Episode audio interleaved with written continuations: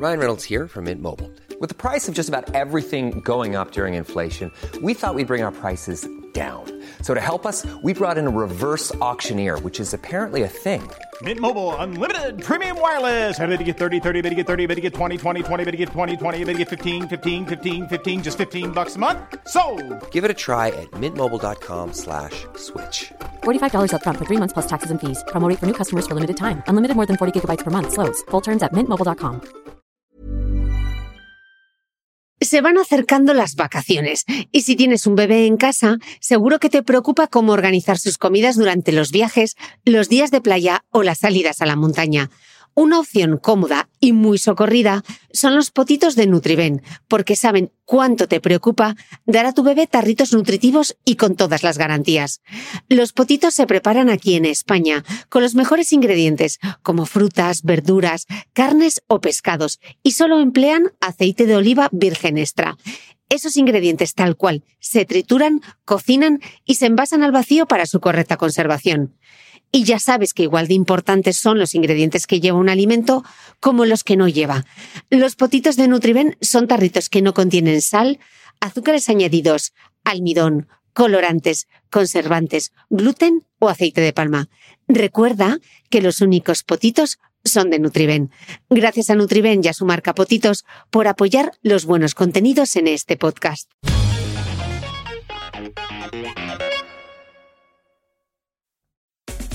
¿Quieres descubrir las claves de la felicidad y el bienestar? ¿Los secretos del cerebro o por qué la microbiota parece ser la llave de la salud? Suscríbete al podcast de Cristina Mitre en tu reproductor de podcast habitual y tendrás acceso a los mejores expertos en salud, nutrición, ejercicio, belleza y cuidado personal. Todos los domingos hay una nueva entrevista para aprender a vivir mejor.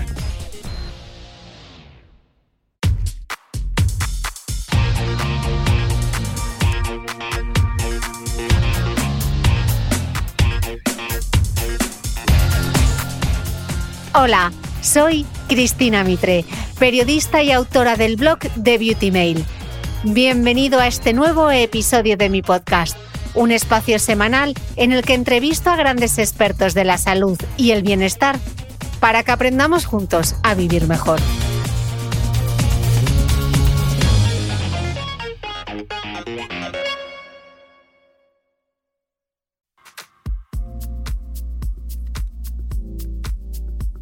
Hoy tenemos una entrevista especial. Especial porque tengo ni más ni menos que tres invitados. La doctora Natalia Jiménez, especialista en dermatología clínica, estética y tratamientos láser. El farmacéutico Tomás Muret, vocal nacional de dermofarmacia del Consejo General de Colegios Oficiales de Farmacéuticos. Y el doctor Jorge Mercado, cirujano y médico estético. Y es especial también porque la entrevista está grabada en directo y con mucho público. Lo notaréis. A menudo me preguntáis cómo se graban los episodios del podcast. Pues este es un buen ejemplo de una entrevista grabada en un salón de actos ante mucha gente que, como cualquiera de mis entrevistas, se hace del tirón sin cortes ni artificios. Con mis tres invitados hablo de piel, de la piel de hombres y de mujeres. ¿Es parecida o totalmente distinta? ¿Envejecemos nosotras peor que ellos? ¿Existe la cosmética unisex? ¿Qué preocupa a las mujeres en cuestión de piel? ¿Es verdad que ellos no se cuidan nada? Los tres expertos responden a todo esto y más. Y así arranca el episodio.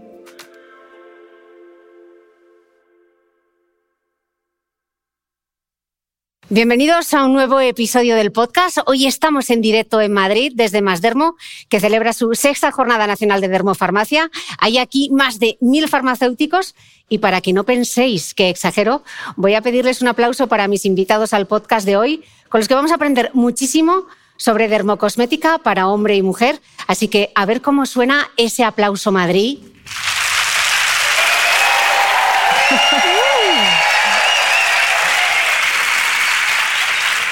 Estos farmacéuticos son unos animados, ¿eh? Bueno, vamos a entrar ya en materia porque tenemos 45 minutos y yo tengo aquí mucha cosa que contaros hoy. Y mi primera pregunta, ya sabéis que en el podcast no damos nada por sentado.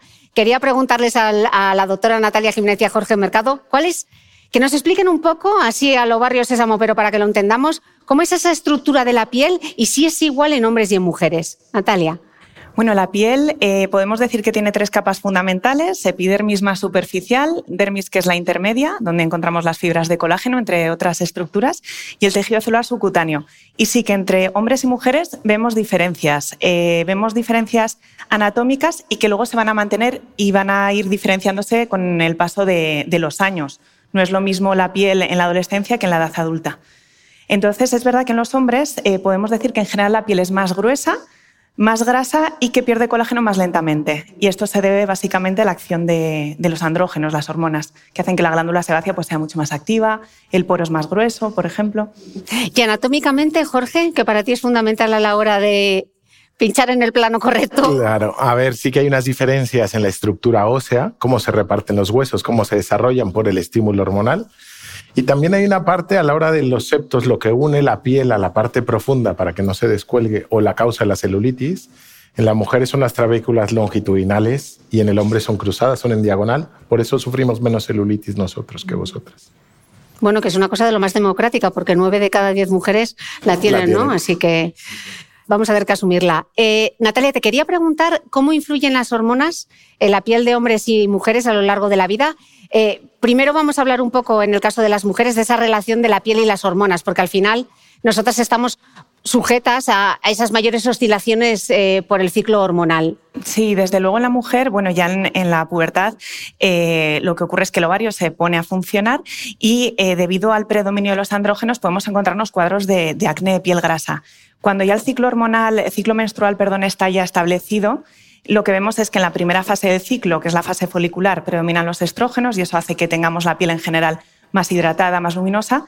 La segunda parte del ciclo predominan la progesterona y va a condicionar pues, que la piel sea más grasa. En algunas pacientes nos van a referir cuadros de acné. Y en la menstruación en general, como los niveles son más bajos de estrógenos y progesterona, puede existir una piel más seca.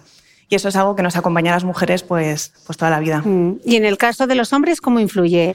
En los hombres en realidad no se ve esa fluctuación. Sí que el predominio de los andrógenos es claro y por lo tanto no es raro ver cuadros de acné, por ejemplo, más severos en los varones, que incluso afectan a pecho eh, y espalda. Pero no se ve estos cambios cíclicos, son, muchos más, mucho más estables. Mm. Por no hablar ya de la menopausia, que ya pues, sí, nos daría para, total. Nos daría para un audiolibro. Eh, una vez que tenemos ya como asentadas un poco la base, hemos hecho esta pequeña radiografía. Jorge, a, efectos prácticos, eh, ¿cuáles serían las principales diferencias entre la piel de un hombre y una mujer? Quizá estaría bien, nos lo podemos repartir con Natalia, las diferencias a los, a los 20, a los 30 y a los 50, ¿no? ¿Qué es lo que vemos? Pues mira, creo que tenéis una gran ventaja durante gran parte de la vida. Eh, la piel en la mujer luce mucho más por el estímulo que nos comentaba eh, la doctora. Y el, motivo es que durante la juventud de esos ovarios, la piel es más tensa, más hidratada, más brillante, más bonita. Pero es verdad que luego ese cambio, cuando viene la menopausia, sí que hay una pérdida pues, de brillo, de elasticidad, de tal, porque vais pareciendo a lo que es el hombre, a esa piel más seca de los hombres, esa piel pues, más, áspera. Y entonces sí que hay estas diferencias que, son. Eh, sí que me gustaría remarcar que parte de la belleza que nos caracteriza tanto hombres como mujeres es que la, estructura ósea se ve estimulada por esas hormonas. Por ejemplo, los pómulos son mucho más marcados en la mujer, en la parte anterior. El hombre tiene una cara más planita, bueno, yo no, pero el hombre por natural y sobre todo el hombre que hace deporte es una carita más plana, la mujer tiene un, pómulo más anterior, más bonito. En fin, sí que hay unas diferencias tan óseas. La mandíbula en el hombre es una mandíbula mucho más fuerte y bueno, todo esto nos va a dar estos rasgos. Por eso las, las hormonas creo que son factor clave en el proceso de envejecimiento. Mm. Bueno, diferencias, eh, como decías, en, las distintas etapas. Em, yo mencionaría también la importancia del exposoma en hombres y mujeres, que es bastante diferente en general. Y esto tiene que ver con, con el uso, por ejemplo, del protector solar, que, creo que vamos a hablar eh, posteriormente, es bien diferente. Entonces, mm, aunque anatómicamente sabemos que el hombre tiene más colágeno, que lo pierde más lentamente, pues a veces el uso del fotoprotector, por ejemplo, no es igual. Entonces podemos ver un envejecimiento más marcado dependiendo de cómo sea nuestro estilo de vida. Y luego también remarcaría en, la edad adulta una diferencia que a veces tiene que ver ya no con la piel, sino el pelo, la alopecia androgenética, pues en la edad media de la vida a veces el varón, los varones susceptibles debido a los andrógenos, comienzan a tener esa pérdida capilar que vemos en mujeres, pero con menos frecuencia. Mm. Eh, me gustaría hacer una punta ahora, porque qué bonito es eso de envejecer juntos, pero hay diferencias claras en esa forma de envejecer de la piel, lo estás comentando ahora, ¿no? De, los hombres y de las mujeres. Suelen decirse decirse que la piel de las mujeres envejece mucho antes que lo de los hombres. ¿Esto es un mito o hay ciencia aquí?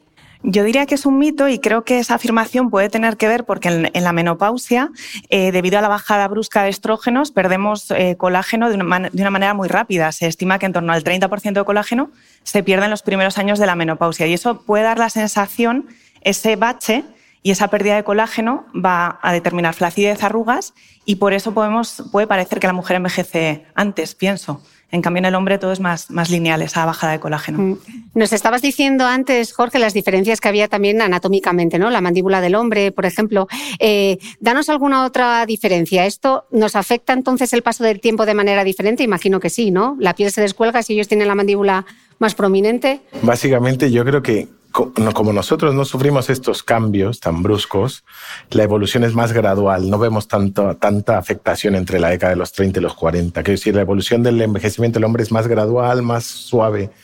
Y cuando la mujer llega a la menopausia, empieza a perder, por ejemplo, mucho tercio medio, eso que la caracterizaba como mujer joven, se pierde mucho y entonces los volúmenes se van acumulando en la parte inferior, acumulan grasa en lo que es el el, el surco nasolabial, en el, en el paquete nasolabial y empiezan a acumular grasa en la zona de baja de la parótida, del cuello. Entonces, realmente la cara de la mujer sufre mucho más cambio que el, hombre. Y es por estas cosas del, del, envejecimiento. Vale, pero ahora para que no se nos depriman los escuchantes y los aquí presentes, dadnos por favor alguna buena noticia porque está todo el mundo. Yo no quiero que me llegue la menopausia y desafortunadamente nos va a llegar a todas. Una, ¿Alguna buena noticia? Hombre, yo, opino que con tratamientos preventivos eh, podemos llegar a la menopausia de una forma diferente, ¿no? Entonces tampoco tiene que ser el, caos, sino que hay que, bueno, pues eh, si tenemos la posibilidad de hacer ciertos tratamientos, esto nos va a ayudar en el día de mañana. Mm. Y bueno, lo que dice siempre Gemarrerías, ¿no? En la base de esa pirámide mencionabas tú antes el esposoma, ¿no? Sí. Todas esas cosas que podemos hacer más allá de la cosmética y de la medicina estética, que es el estilo de vida, el sueño. ¿no? Claro, no, eso es, eso es fundamental. De hecho, hay muchos estudios en, en, gemelas, por ejemplo, que evalúan cómo cambia la cara entre una gemela fumadora que bebe alcohol y se expone al sol frente a una que no. Y hay una diferencia abismal. Entonces, hay mucho que hacer y en realidad sin necesidad de invertir mucho dinero. O sea, es cosas que hay que evitar, ¿no? Vale, que hay cosas que están en nuestra mano, así que no son todo malas noticias. Bueno, una vez que hemos explicado todo esto, Tomás, te va a tocar contestarme a esta hora, porque entramos, entramos en el mundo de la cosmética. ¿Realmente tiene sentido, después de lo que nos han contado eh, Natalia y Jorge, que haya cosméticos específicos para hombres y mujeres o la cosmética realmente es unisex, los activos son los mismos y dependería un poquito más eh, de, lo, de las necesidades de cada piel? Mira, te voy a contestar con la canción de Pau Donés, ¿no? Estás como la boticaria. Exacto. ¿Cómo te contestaría Marian? Venga. Depende, todo depende según cómo se mire, ¿no? Uh, mira, realmente los ingredientes cosméticos son unisex. No hay ingredientes para hombres, no hay ingredientes para mujeres, ¿no? Al fin y al cabo, dependiendo de la persona que tengamos que atender, pues habrá que cubrir unas necesidades y utilizaremos unos ingredientes u otros. Por lo tanto, hablar de cosmética masculina y cosmética masculina podríamos decir que no tiene ningún sentido. Esto teóricamente. Pero ¿qué ocurre en la calle? Que es lo que vemos, ¿no? Pues vemos que muchos hombres se decantan por productos que pongan cosmética masculina. Pues porque muchos hombres les da todavía pudor usar un producto que puedan confundirlo con que está usando algo de mujer. Y esto es real, esto ocurre.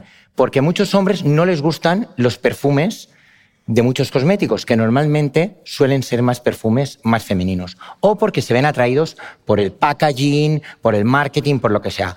Por lo tanto, por un lado, mm, la cosmética en realidad es unisex, pero tiene sentido de que haya cosmética masculina porque los hombres la demandan. Lo piden. En línea esto que estás eh, comentando, el tema de los prejuicios que hay todavía, ¿no? Respecto al autocuidado. Eh, si os pregunto a cada uno de vosotros, ¿cuántos pacientes hombre y mujer atendéis cada uno por cuestiones de cuidado de la piel, termofarmacia, tratamientos estéticos? ¿Qué diríais? Benditas mujeres. Muchas más mujeres que hombres. Sí. El 80%, 85% son mujeres. ¿Y en cuidado de la piel también, Natalia? Sí, yo diría que un 80 aproximadamente. Es verdad que yo lo que percibo en la consulta es que a veces eh, el público masculino viene a raíz consultando una patología. Imaginemos acné, rosácea, tratamiento de cicatrices de acné con láser. Y eh, tras ese tratamiento, como observan que su piel está mejor, es cuando empiezan a preguntarte por cosmética de mantenimiento porque realmente ven un cambio y, y les resulta más fácil entrar por ahí más que un hombre que venga directamente a pedirte una rutina de cuidado facial. Al menos por mi parte es más eh, a raíz de una patología. ¿Y la dermocosmética cómo entra? En farmacia también es muy parecido, pero sobre todo, a ver, es verdad que cada vez las nuevas generaciones se cuidan más, y cada vez las generaciones más jóvenes, la generación Z ya um, se cuidan los, los chicos y las chicas ya no es tanto, pero aún así una cosa es empezar a cuidarse y otras son rutinas cosméticas. Yo creo que todos los que trabajamos con pacientes en, la farmacia el 90, y me voy a quedar corto, por no decir el 95% de las rutinas que hacemos a mujeres. ¿eh? Mm. ¿Y pensáis que las motivaciones que hay detrás son diferentes en hombres y en mujeres? O sea, ¿cuánto hay de autoestima, de cuidado personal, de salud, atractivo, de mejora profesional? ¿Son distintas las motivaciones que les llevan tanto a hacerse un tratamiento de medicina estética como ir al dermatólogo o comprarse una crema? A ver, yo creo que que la mujer siempre desde culturas ancestrales, ¿no? Como que, como que se ha maquillado, como que se ha arreglado, un poco como para, antes era como para atraer, ¿no? En, históricamente. Hoy en día yo no creo que ninguna mujer lo haga para atraer. Yo las mujeres se valen por ellas mismas y si se arreglan es para ellas mismas, ¿no? Y, pero en cambio, al hombre la sociedad le ha llevado a cuidarse. Antes que un hombre se cuidase, estaba mal visto. Ahora oye, te llegan a mirar como, ah, te cuidas, como con, como con envidia. Y yo estoy seguro que las generaciones próximas será lo normal que un hombre se cuide igual que una mujer. Sí, yo opino también que eh, hay cambio en las nuevas generaciones si comparamos con, con edades más, más avanzadas. Eh, y sí que pienso que afortunadamente el sector de la población que cree que cuidarse la piel o hacer tratamientos estéticos implica que eres alguien superficial o que eres inseguro, Mm, diría que va a menos. O sea, cada vez eh, se contempla esto como una forma más de salud, ¿no? Una forma de mm. cuidarte, como haces ejercicio físico, como cuidas la alimentación, pues mm. es una parte más con la que la persona disfruta, no es que sea un, horror hacer una rutina de cuidado facial, sino que... Y en medicina estética, Jorge, porque sigue siendo un poco sotoboche, ¿no? Eh, que no lo, no lo cuento, no lo quiero contar. ¿También en el caso de los hombres? Más. Más todavía. El caso de los hombres más, aunque es verdad que el que se entrega, se entrega cuerpo y alma y lo va contando a los amigos, pero en redes sociales, por ejemplo, no. En su círculo de amigos sí que lo cuentan. Y las chicas yo creo que acuden más a todo esto, una, por lo que decíamos, los cambios son más evidentes y más pronto, y otra, porque yo creo que os exigís demasiado pensáis que para muchas veces, por lo que hablo con las pacientes, ¿no? ellas piensan que para nosotros los hombres es tan importante como para vosotras. Yo creo que las, las juezas más duras sois vosotras con vosotros mismos y con las... Bueno, también porque hay mucha presión, eh, creo que estamos sometidas a mucha mayor presión social, ¿no? Pero me refiero con del mismo género, Cris, o sea, no de los hombres, entre mujeres. Entre las propias mujeres, dices. Sois duras. Eso habrá que estudiarlo. Eh, hablar de hombres hay que hablar del afeitado, que no hemos, eh, no hemos metido faena a este tema del cuidado. ¿Cuánto influye el afeitado en el cuidado de la piel y es la principal diferencia entre el cuidado facial de una mujer y un hombre? Sin lugar a dudas. ¿eh? Mm. Sin lugar a dudas. Piensa que el 45% de los hombres tienen algún tipo de barba, pero el 70% de los hombres se afeitan. Y afeitarse no deja de ser una agresión a la piel. O sea, cuando nos afeitamos, nos irritamos, la piel nos arde, tenemos escozor, nos podemos producir heridas. Estas heridas se pueden sobreinfectar, puede haber una foliculitis, una pseudofoliculitis, podemos ir creando diversos problemas. Por lo tanto, es súper importante en el hombre tener una muy buena rutina de afeitado, tanto preafeitado como postafeitado. O sea, es muy, muy importante hacerlo bien. ¿Cuál sería la rutina perfecta, Natalia, para un hombre? Mm, yo diría que aquella que sea capaz de cumplir, porque no, no es bueno, que nadie se ofenda, también para una mujer, ¿no? Porque al final eh, yo puedo pensar una rutina ideal para mi paciente, pero igual no tiene tiempo o le da muchísima pereza. Entonces, yo siempre tanteo cuánto tiempo tiene, si disfruta o no con el uso de productos y voy a intento que sea lo mínimo indispensable para que a largo plazo lo cumpla y tenga resultados, porque no hay nada peor que empezar una semana y luego decir, vaya qué rollo, esto no lo sigo, lo dejo. Entonces, básicamente, la limpieza creo que es un punto que nunca debe faltar y que creo que muchas veces se da por hecho que que por la, mañana, por la mañana, por ejemplo, no te tienes que limpiar la piel y realmente lo indicado es que sí, con productos adecuados. Eh, idealmente protección solar por la mañana, al menos, si puede ser antioxidantes previamente, mejor. Y por la noche algún producto, pues igual para el hombre yo buscaría opciones eh, capaces de renovar la, superficie cutánea, pues como pueden ser alfa hidroxiácido, retinol, por ejemplo. Eh, al menos eso, Tomás, ¿hasta qué punto influye el marketing en que haya productos cosméticos diferentes para hombre y para mujer? Al margen del packaging, ¿cuánto influye también las preferencias? Lo decías antes, ¿no? En cuanto a las texturas, los olores. Eh, ¿Realmente nos gustan cosas tan diferentes? Sí.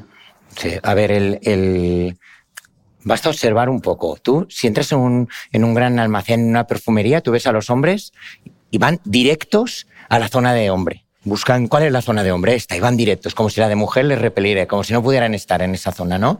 Buscan sentirse como identificados, algo que, que me identifique, ¿no? Y por otra parte, las texturas son súper importantes, mucho más importantes para el hombre que para la mujer, porque la mujer es capaz de seguir utilizando un cosmético que la textura no le termina de agradar, pero porque sabe que va a dar un buen resultado. El hombre no. El hombre, si si lo utiliza, la cosmeticidad para el hombre es fundamental, porque inmediatamente si no, lo deja. Yo lo veo mucho, por ejemplo, a veces, mira, los, los adolescentes, ¿no? Que están en tratamientos con isotretinoína, que les produce una sequedad labial, vienen a la farmacia y te dicen, un labial, pero que, que, no, que no te deje marca, ¿eh? Que no, que no parezca que me brillan los labios, que, que no sea nacarado, o sea, que no se le vea.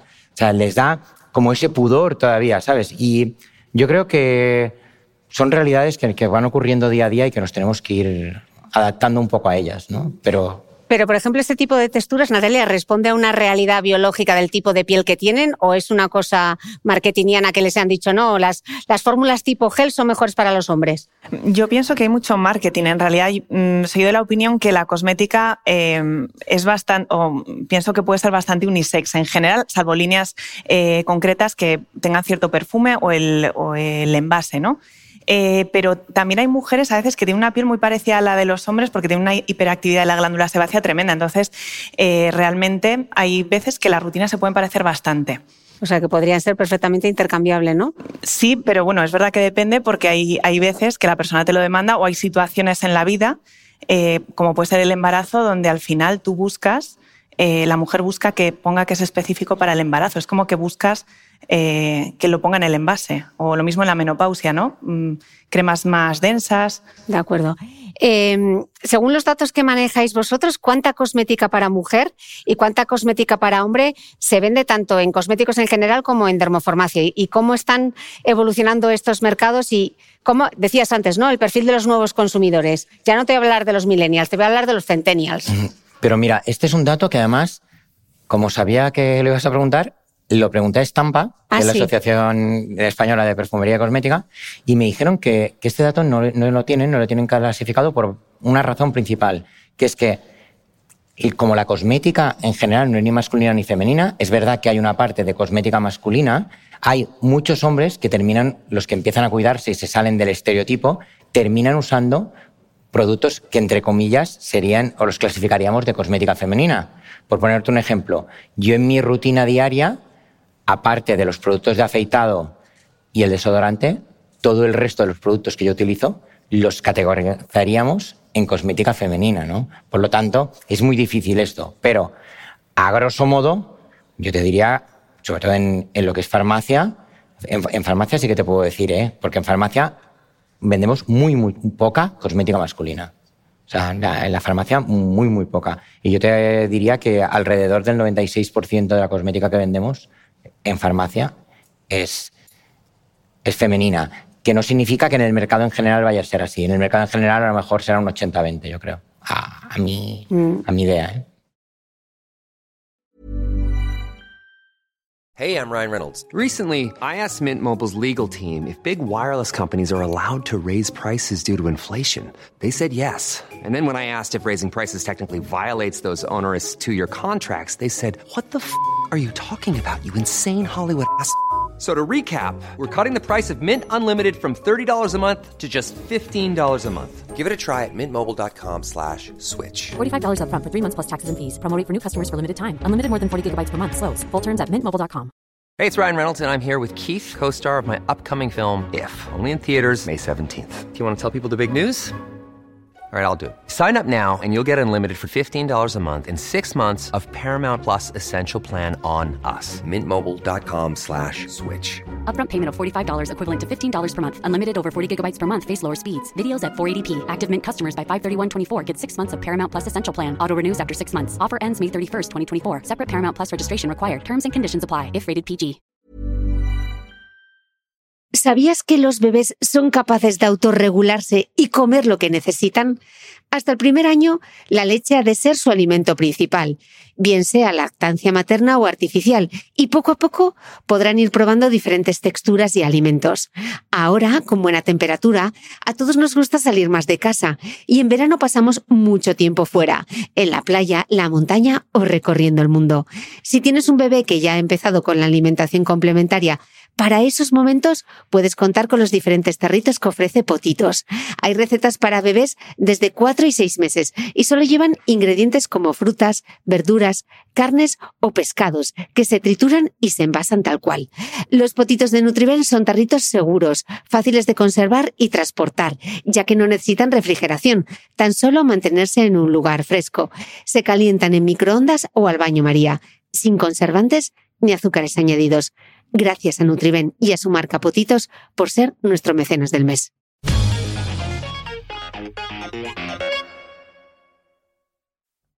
Ahora se habla muchísimo de la piel sensible, es eso junto con la microbiota, que ya hemos hablado mucho de microbiota, es como el trending topic.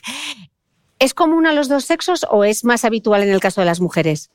Claro, la piel sensible en el fondo está, eh, es un concepto que está en definición, ¿no? siempre decimos que es aquella reacción exagerada en la piel a estímulos normales, como puede ser lavarte la cara, hacer ejercicio físico, eh, pero muchas veces lo que se esconde después de esa, debajo de esa definición de piel sensible es una rosácea o es una dermatitis atópica o es una dermatitis de contacto. Entonces, em, es importante que, que, haya un diagnóstico, ¿no? Lo primero, porque la persona eh, de la calle puede decir que tiene piel sensible y en el fondo tiene una dermatitis de contacto a un, esmalte de uñas, por ejemplo. Eh, y si pensamos en las cosas que, subyacen a ella, eh, hablando de la rosácea, por ejemplo, sí que es bastante más frecuente en, mujeres. La atopia más o menos está por igual en hombres-mujeres. Y también, por ejemplo, la dermatitis de contacto por cosméticos, normalmente la vemos más en mujeres porque son las que usan más, más cosméticos. Porque probamos más cosas. Y tenemos la piel asfíctica, que diría, que diría Gemma. Em, hablábamos antes de, la importancia que tenía ese esposoma, ¿no? que no todo depende al final de, la genética y de esos hábitos eh, de cuidados saludables que todos debíamos tener. Hablemos un poco de la protección solar. ¿Se protegen bien del sol los hombres y las mujeres? ¿Somos las mujeres más concienzudas con el tema de la protección solar? ¿Hay diferencias a la hora de elegir ese fotoprotector y a la hora, sobre todo, de aplicárselo? Bueno, aquí, aquí la diferencia es brutal. Para empezar, la mujer lo tiene interiorizado en su rutina cosmética. Las rutinas, muchas más mujeres que hombres tienen rutinas cosméticas, para empezar. Por lo tanto, la mujer que ya lo tiene interiorizado en su rutina cosmética ya utiliza normalmente el fotoprotector. A los hombres les cuesta muchísimo, ¿eh? Y cuando haces rutinas a un hombre, decirle mm, que se tiene que utilizar al acabar un fotoprotector todos los días del año es como algo que no hace, que no hace chispa, ¿no? Que, no, que no lo entendemos, ¿no? Y, y luego tenemos que, por ejemplo, cuando una mujer te pide un fotoprotector solar, te pregunta por el factor de protección, de si le va a cubrir para manchas, de si tiene... El hombre lo único que te dice es que no sea pringoso. Dice que no sea pringoso, por favor. Que yo me lo ponga y se absorba rápido, ¿eh? Que no me deje restos, ¿eh? Y que, no me, y que luego con las manos, y si es corporal, por el vello es como un spray que no me tenga ni que frotar. O sea, esa es... Claro, el, la mujer yo creo que en este sentido nos ganáis, pero con muchísima ventaja a los hombres y hay que hacer muchísima educación en fotografía solar en, mucha hombre. Apología de la protección solar. ¿Tú cómo les animas, Natalia? Pues la verdad es que me cuesta mucho, pero intento buscar el producto que eh, no les deje sensación de llevar mm, algo en la cara, algo en la piel. Em, entonces, mm, ya os digo, muchas veces fidelizo por, eh, a, través de algún tratamiento, como pueden ser el láser fraccionado para cicatrices de acné. Entonces les explico que realmente si no usan el fotoprotector al menos un mes después, corremos el riesgo de desarrollar manchas. Normalmente en esas situaciones mm, casi nadie eh, se salta el paso de la fotoprotección, pero si no es verdad que cuesta y hay que buscar el producto más fluido, porque si no es lo que decía Tomás, es que no, no se fijan en el factor, sino en que no se note. Mm. Y en el caso de los hombres, Jorge, que acuden a tratamientos de medicina estética, ¿es fácil luego convencerles de establecer una rutina e incluir el fotoprotector? Yo creo que los hombres que ya damos el paso a someternos a las agujas, sí que tenemos ganas de cuidarnos. Y es otro mindset. sí. Yo más que nada hablo más con las pacientes para la educación en los niños. Yo sufro mucho, tengo tres hijos me vienen todos quemados de jugar al fútbol en el patio y, peleas mucho con que vayan poniéndose protección solar porque queremos generar un hábito y no lo hacemos cuando debemos de hacerlo. En la infancia, totalmente de acuerdo. Eh, ¿Cuáles son las eh, mayores preocupaciones o cuáles son las necesidades específicas para cada sexo. Por ejemplo, se me ocurre en el caso de las mujeres, ¿no? Con este vaivén hormonal que tenemos con el melasma, por ejemplo, o en el caso de los hombres con la irritación del afeitado, también en el caso de las mujeres con la caída de los estrógenos en la menopausia. ¿Cómo influyen todas esas etapas o esos hábitos diarios en el cuidado de la piel? Bueno, eh, hablabas del melasma. En realidad em, es una patología que em, es bastante crónica, sobre todo en mujeres, pero también en hombres en menos medida. Y yo lo que explico a la paciente es que normalmente eh, quien sigue la rutina de melasma a largo plazo va a envejecer mucho mejor, porque son pacientes, eh, casi el 100% siguen la fotoprotección a diario, son súper cumplidoras. Entonces, el tener el melasma, que en el fondo es un poco faena, a la larga se traduce en eh, tener la piel más joven. Entonces, intento explicar esta evolución para que, para que sean cumplidores. Y luego en el tema de los hombres y el afeitado, pues em, ahí sí que hay que tener cierta precaución con los productos que recomiendas por la mañana porque se van a poner sobre una piel que está irritada. Entonces hay que adaptarlo a, esa situación. Y, por ejemplo, con la llegada de la menopausia, ¿cómo se actualizan esas rutinas de cuidado? Eh, eh, en la menopausia, en el fondo, con la caída de estrógenos, la piel lo que perciben las pacientes es que está mucho más seca. Entonces hay que poner un plus en la hidratación y esto implica que igual el retinol que usaban en otras épocas de la vida ahora no lo toleren bien. Quizás hay que bajar concentración de retinol eh, y ponerlo menos días en semana y potenciar hidratación, sea con cosmética o bien tratamientos en, consulta, como la mesoterapia, por ejemplo, eh, para inducir la formación de colágeno y que noten la piel un poco más con más cuerpo. Decía Gema cuando nos presentaba, donde no llega la cosmética, llega la medicina estética. ¿Qué cosas no puede hacer una crema? Y ahí llega toda la batería de tratamientos estéticos que, eh, que nos pueden ayudar. Uy, pues es a donde más me gusta. la gente confunde mucho el envejecimiento que percibimos, lo que es la flacidez, las arrugas, y lo centramos todo esa dermis, epidermis, hipodermis. Realmente la gran pérdida de, de volumen viene por el hueso. Tenemos una gran pérdida ósea y una gran pérdida de grasa profunda. De tal manera que el relleno de nuestra cara, el núcleo, se está haciendo pequeñito. Entonces no estamos escurriendo, parece que se me está derritiendo la cara. Y esto pues es algo que no podemos detener con cremas. Entonces sí que es verdad que la calidad de la piel, esa hidratación, la podemos mejorar, un poco la firmeza, pero ese gran volumen tenemos que sustituirlo con, productos voluminizadores, sea ácido hialurónico o bueno, hay otras personas que les gusta más los inductores de colágeno que están muy de moda. A mí particularmente me gustan menos.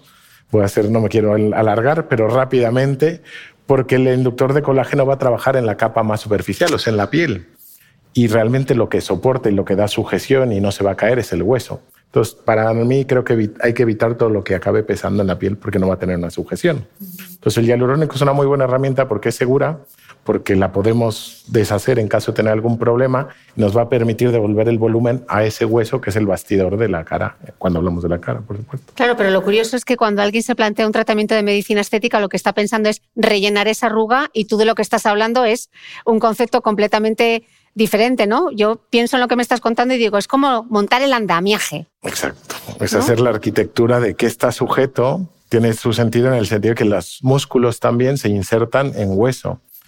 Y vamos a poner un ejemplo muy rápido. Imaginemos esos ligamentos o esos músculos como una cuerda de una guitarra que está sujeta a la llave y al extremo de la guitarra. Cuando este hueso disminuye en volumen, el brazo de la guitarra se reduce, con lo cual las cuerdas quedarían colganderas, ¿no? Y eso sería la flacidez de la piel. Un error común es voy a rellenar los huecos, que sería poner un volumen sobre la cuerda de la guitarra para que se vea uniforme. Estás dando más peso. Entonces, la idea de utilizar el hialurónico en esta manera, que es lo que llamamos reestructuración dinámica, es meter un volumen debajo de esos ligamentos, debajo de esos músculos para estirar esa cuerda. Y es un poco la función que hacemos con el hialurónico. Natalia, hablemos de los problemas de la piel, porque estábamos diciendo antes, claro, en el caso de las mujeres, con esos ciclos hormonales, la aparición del melasma, hablabas también que la rosácea suele ser más común. ¿Qué diferencias hay entre los problemas de la piel de un hombre y los de una mujer? Bueno, en el hombre, aunque también vemos rosácea, por ejemplo, es un tipo de rosácea algo distinta. Suelen predominar las formas de hiperplasia sebácea en la zona nasal. Eh, a veces son cuadros más graves. En ambos casos vemos acné, por ejemplo, eh, pero sí que diría que el acné es el principal problema en hombres y en cambio en mujeres diría que por delante está incluso el melasma, la, pigmentación. Entonces hay, patologías que se comparten pero se expresan de una forma diferente. Y, bueno, en el fondo, mm, el tratamiento tienes que recurrir a cosmética, eso está claro, pero también a veces te tienes que servir de fármacos por vía oral y opciones físicas, como es el, láser en muchos casos.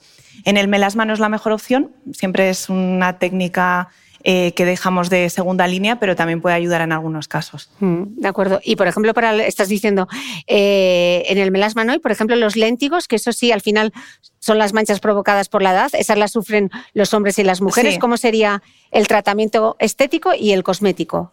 El abordaje es el mismo en hombres y mujeres y el tratamiento de los léntigos es eh, físico. Siempre tienes que usar fuentes de luz, sea luz pulsada intensa o láser Q-switch, que puede ser de pico o nanosegundos. Y esa es la base, pero no nos tenemos que olvidar que para un buen resultado estético la cosmética tiene que acompañar, porque yo puedo quitar manchas pero si no he preparado antes la piel con cosmética o bien la persona después se quita las manchas y se pone a tomar el sol, pues estamos fallando. Entonces tienen que ir de la mano cosmética con, con tratamientos láser. Mm, y luego, bueno, me gustaría hacer aquí, no, hoy no voy a hablar del entrenamiento de fuerza, no os preocupéis, pero sí que me quería hacer un poco de apología de lo importante que es que decimos, bueno, no, a mí es que estas manchas de la piel no me molestan.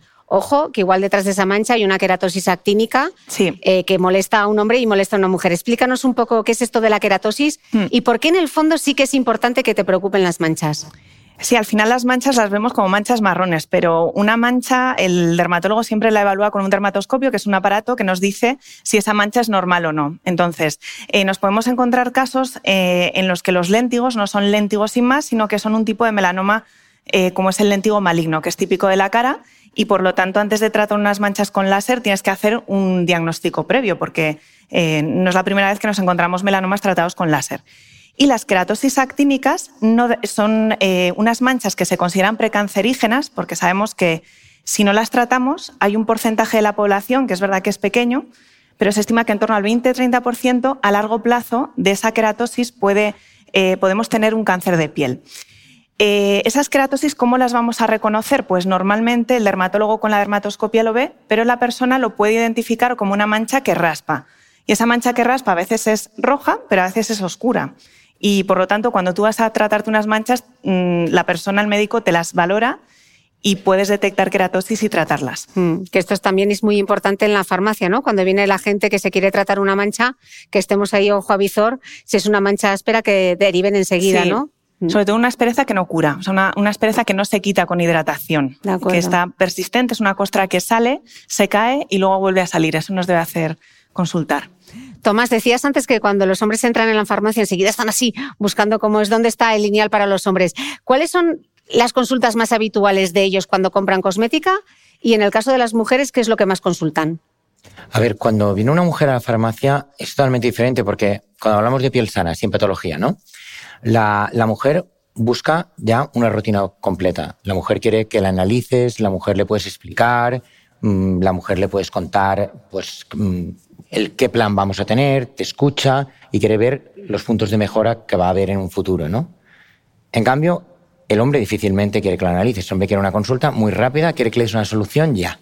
¿no? Luego, el hombre está muy acostumbrado a lo que sería todo el proceso del afeitado pero poco más. El proceso de la limpieza, no, no lo tenemos interiorizado, con lo cual yo muchas veces como recomendación, siempre que empiezan, les digo que es, lo más fundamental es la limpieza y que dejen el limpiador facial en la ducha, que al mismo tiempo que tienen un champú para el pelo y uno para el cuerpo, utilicen este otro para la cara para ir creando ahí una rutina. Y luego, claro, los hombres que normalmente no se cuidan o que mm, normalmente y vienen a la farmacia y quieren algo, no es lo mejor, no es lo más indicado, pero a mí me gusta utilizar para introducir los, productos que se llaman all-in-one, que a lo mejor es un, protector solar con, activos emolientos o hidratantes, ¿no? o activos antienvejecimientos, porque así solo se ponen una cosa y como mínimo ya se llevan el fotoprotector. Una vez ya vas creando, ya has conseguido que se limpien y que se pongan esta crema con fotoprotector, bueno, ya vamos a pasar al siguiente punto, ¿no? Como los avanzados de la clase que ya van al retinol. Bueno, no, estos ya son hiper avanzados. Estos, son de máster. Estos son de máster, no. Estos ya están en rutina como las mujeres. El, al hombre lo que, vamos haciendo luego es separarle estos productos. O sea, un, un producto de tratamiento y un, y un fotoprotector por separado. Y así vamos a poder ir introduciendo luego poco a poco un contorno de ojos, un serum. Vamos a ir haciendo las rutinas mucho más completas. Pero al hombre le cuesta o sea, tú cuando viene un hombre que no está acostumbrado a la oficina de farmacia a cuidarse, no puedes introducirle de repente, tenga aquí sus ocho productos para hacer la rutina, porque esos ocho productos se van a quedar allí en su baño y no va a volver él nunca más ah, y eso va a caducar. Mm. Hablemos un poco de los tratamientos eh, más demandados, Jorge. Según el sexo y la edad en la consulta de medicina estética, ¿qué es lo que más ves de corporal, facial, antienvejecimiento? Bueno, en el caso de los hombres, el injerto de pelo me, imagino que es el tratamiento estrella. Eh, ¿Qué interés tienen tanto ellos como ellas en los tratamientos? ¿Aquí hay diferencias? Eh, las mujeres van pidiendo, no sé, labio o rellenar el surco nasogeniano, a ellos solo les interesan los injertos capilares. Cuéntanos un poco qué se ve en la consulta. Sí, bueno, las causas de, consulta, los hombres principalmente es la pérdida de cabello y luego las ojeras. Yo creo que son los dos primeros tratamientos. Eh, ya en otro momento hablamos de las ojeras porque las ojeras, tanto hombres como mujeres, necesitan un trabajo a nivel de pómulo y de estructura antes que la ojera. Y las mujeres vienen más por las arruguitas estas que tengo de fumar o del código de barras y las patas de gallo. Es un poco como las, mm. las cuando hablamos de mujeres arriba de 40 y las chicas jóvenes, quiero labios, quiero labios, quiero labios. Que esto no quiere decir que les demos gusto, ¿eh? Mm. Creo siempre abogo y creo que tanto vosotros como farmacéuticos como nosotros desde la medicina partimos de un diagnóstico y creo que debemos hacer un diagnóstico correcto. No, no trabajamos a la carta, ni vosotros ni nosotros. Entonces haremos una evaluación y le propondremos lo que necesita. Eso te quería preguntar. ¿Crees que están bien informados los y las pacientes que acuden a realizarse un tratamiento de medicina estética? ¿Hay alguna diferencia, por ejemplo, en las preguntas que te hace un paciente si es mujer o si es hombre? ¿Conocen los riesgos, por ejemplo, de un tratamiento de medicina estética y la importancia que tiene de, de acudir a un buen profesional? ¿no? Yo te lo decía antes de empezar esta charla, cuando me preguntan por eh, temas de medicina estética, le digo, alguien sobre todo que sepa resolver en caso de que haya algún problema, porque efectos adversos los hay. Yo siempre me metes en camisa de once varas. Bueno, hay que darle un poco de vidilla. A ver, yo creo que en cuanto a farmacia, lo que yo sigo en redes, creo que hay muy buena comunicación, hay muy buena información. Vosotros seréis mejores críticos, ¿no? Porque no es mi mundo y diréis si está bien comunicado o no. Desde el punto de vista de la medicina estética, y creo que no hay la información correcta. Creo que se vende mucho humo, se vende mucho, mucho tratamiento rápido, productos milagros, se siguen viendo fotos de antes, después, el antes con la luz encima, agachada, el después tumbada con la luz de frente. Eh, se vende por cupones, por promociones, en fin, creo que la información realmente y lamentablemente es incorrecta en, en su gran mayoría. Hay mucho trabajo por hacer, mm. pero claro, vende más lo fantástico que te puede pasar esto, te puedes quedar ciega haciendo un uso de ácido hialurónico, puede haber granulomas, puede haber estas cosas. Eso hay que explicarlo mucho para que el paciente esté enterado, lo acepte y, quiera realizarlo. No, te vas a quedar divina. Esto, con un descuento del 30%, te quedas maravillosa eso vende más. Claro, muchas veces, ¿no? Cuando llegan a consulta, lo primero que preguntan, pero esto cuántos viales son, ¿no? Es igual a veces las preguntas son o no las correctas. ¿Tú qué es lo que ves, Natalia? Sí, yo creo que se pregunta mucho por número de viales, lo mismo que número de sesiones de láser, por ejemplo, que em, te exigen, ¿no? Cerrar un presupuesto y la medicina no es una ciencia exacta. Entonces, es verdad que tienes que ir adaptándolo al paciente. número de sesiones nunca sabemos cuántas vamos a necesitar. Entonces tienes que ver en función de la respuesta y estoy muy de acuerdo con Jorge la visión que hay sobre eh, el poco conocimiento a veces de los tratamientos estéticos, los problemas que, puedes tener y lo mismo ocurre con eh, tratamientos de, más dermatológicos, quizás de láser. Eh, a veces parece que te puedes hacer un láser e irte a la playa a la semana y, y a veces hay pacientes que se molestan por esto porque tú no haces un tratamiento eh, en base a que ves que no se va a poder proteger bien del sol. Pero esto a veces no se entiende bien y... ¿Hay mucha resistencia? A veces un poco, sí. Yo solo digo una cosa rápida, que es, es muy complicado cada vez más por las leyes de medicamento y de todo esto. No podemos, cada vez podemos hablar de menos cosas. No puedo mencionar eh, neuromoduladores, no puedo hablar de hialurónicos, no puedo hablar de retinoles pero sin embargo, pues un influencer que le han dado un cupón y tal puede ponerse a hablar del Botox y lo maravilloso que es. Y a nosotros nos sancionan entre 90.000 y 180.000 euros por hablar en redes sociales de esto. Alguien que se quiera hacer un tratamiento de medicina estética, vosotros, si os pusieseis en el papel del paciente, ¿qué cosas consideraríais antes de hacerlo? ¿Qué os motivaría? ¿Qué red flags o qué líneas rojas diríais, uy, aquí no elijas por eso. No sé si te entendí bien la pregunta. Sí. Te lo explico de nuevo. ¿Qué consejos le darías a alguien para que elija a un profesional de la medicina estética? ¿Y qué cosas serían para ti advertencia de no vayas ahí a hacértelo? Bueno, lo primero, cuando te dejan escoger el tratamiento que te quieres realizar, creo que es completamente absurdo, porque como paciente lo normal es que no sepas de anatomía, ni de riesgos, ni de productos, ni de cosas. Con lo cual, lo primero, eso ya estaría descartado todo lo que lleve visitas rápidas, el te atiendo rápido, el tengo 30 personas ahí fuera esperando pasar también, eh, creo que para mí sería un red flag. Y todos estos que promueven resultados fantásticos y lo bueno que soy y, trivializo la información de esto, creo que serían red flags muy, muy importantes. Mm. Y Natalie, después de los tratamientos estéticos, cuando tú les pautas eh, una rutina de, cuidado y uso de productos de, de dermofarmacia, por ejemplo, ¿Tienen la misma adherencia a esas rutinas ellos que ellas o ves diferencias?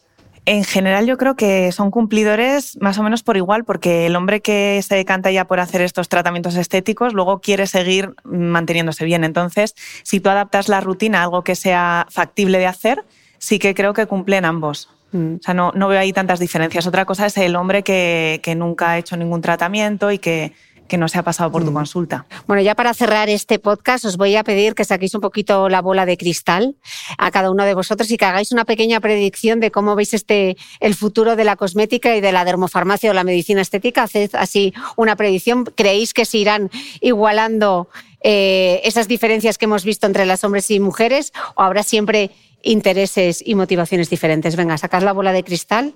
A ver, y haced una predicción. yo creo que siempre habrá motivaciones diferentes, ¿no? Porque somos dos sexos diferentes y siempre, y aparte tiene esta parte bonita de que haya motivaciones diferentes, pero sí que creo que se van a ir igualando muchas cosas. ¿no? Yo creo que el mm, utilizar rutinas más completas dentro de los hombres será una cosa normalizada mm, de cara al futuro.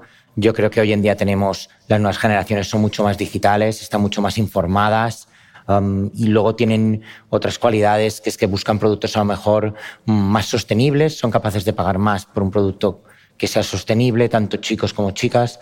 Por lo tanto, yo creo que vamos a ver como un, que se va a igualar, se va a igualar la dermocosmética entre hombres y mujeres, no al, no al 50%, porque, y no a lo mejor con los, los, mismos gustos, pero sí que en lo que será en rutina, en cuidado, en que el hombre se cuide, yo creo que sí que vamos hacia ese camino y que lo vamos a conseguir entre todos. Hmm. ¿Y en la medicina estética? Pues yo creo que nos acercaremos, nunca tanto a la mujer, pues sí nos acercaremos. Sí creo que estarán cambiando si seguimos trabajando en la conciencia de, del tipo de tratamientos que se hacen y por qué, de las cosas con sentido. Espero se acaben las cosas milagrosas y mágicas. Y si seguimos trabajando, creo que podremos dar el discurso que de verdad lo creo, que es que con los que la belleza madura con los años y a veces confundimos juventud con belleza. Y esto creo que es un error serio porque nunca lo vamos a alcanzar. La juventud va pasando, es una etapa de la vida, pero la belleza madura en prácticamente todo.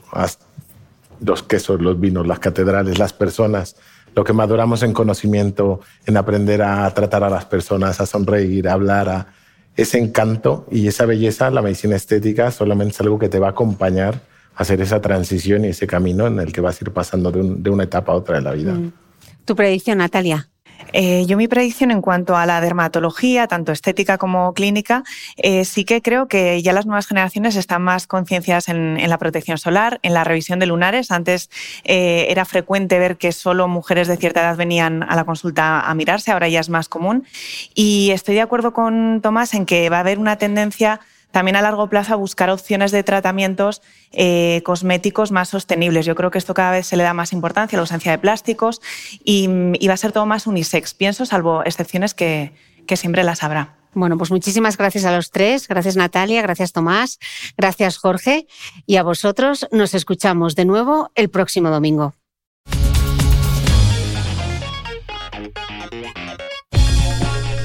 No olvides que todas las notas de este capítulo están en mi web www.cristinamitre.com. Si no quieres perderte ninguna entrevista, suscríbete al podcast de Cristina Mitre en tu reproductor de podcast habitual y a mi newsletter a micrófono cerrado. Si te haces suscriptor de pago de la newsletter, recibirás en tu email por tan solo 0,96 euros a la semana los apuntes del podcast de Cristina Mitre un mega resumen con todo lo esencial de la entrevista y accederás además a mucho más contenido exclusivo. Nos escuchamos de nuevo el próximo domingo.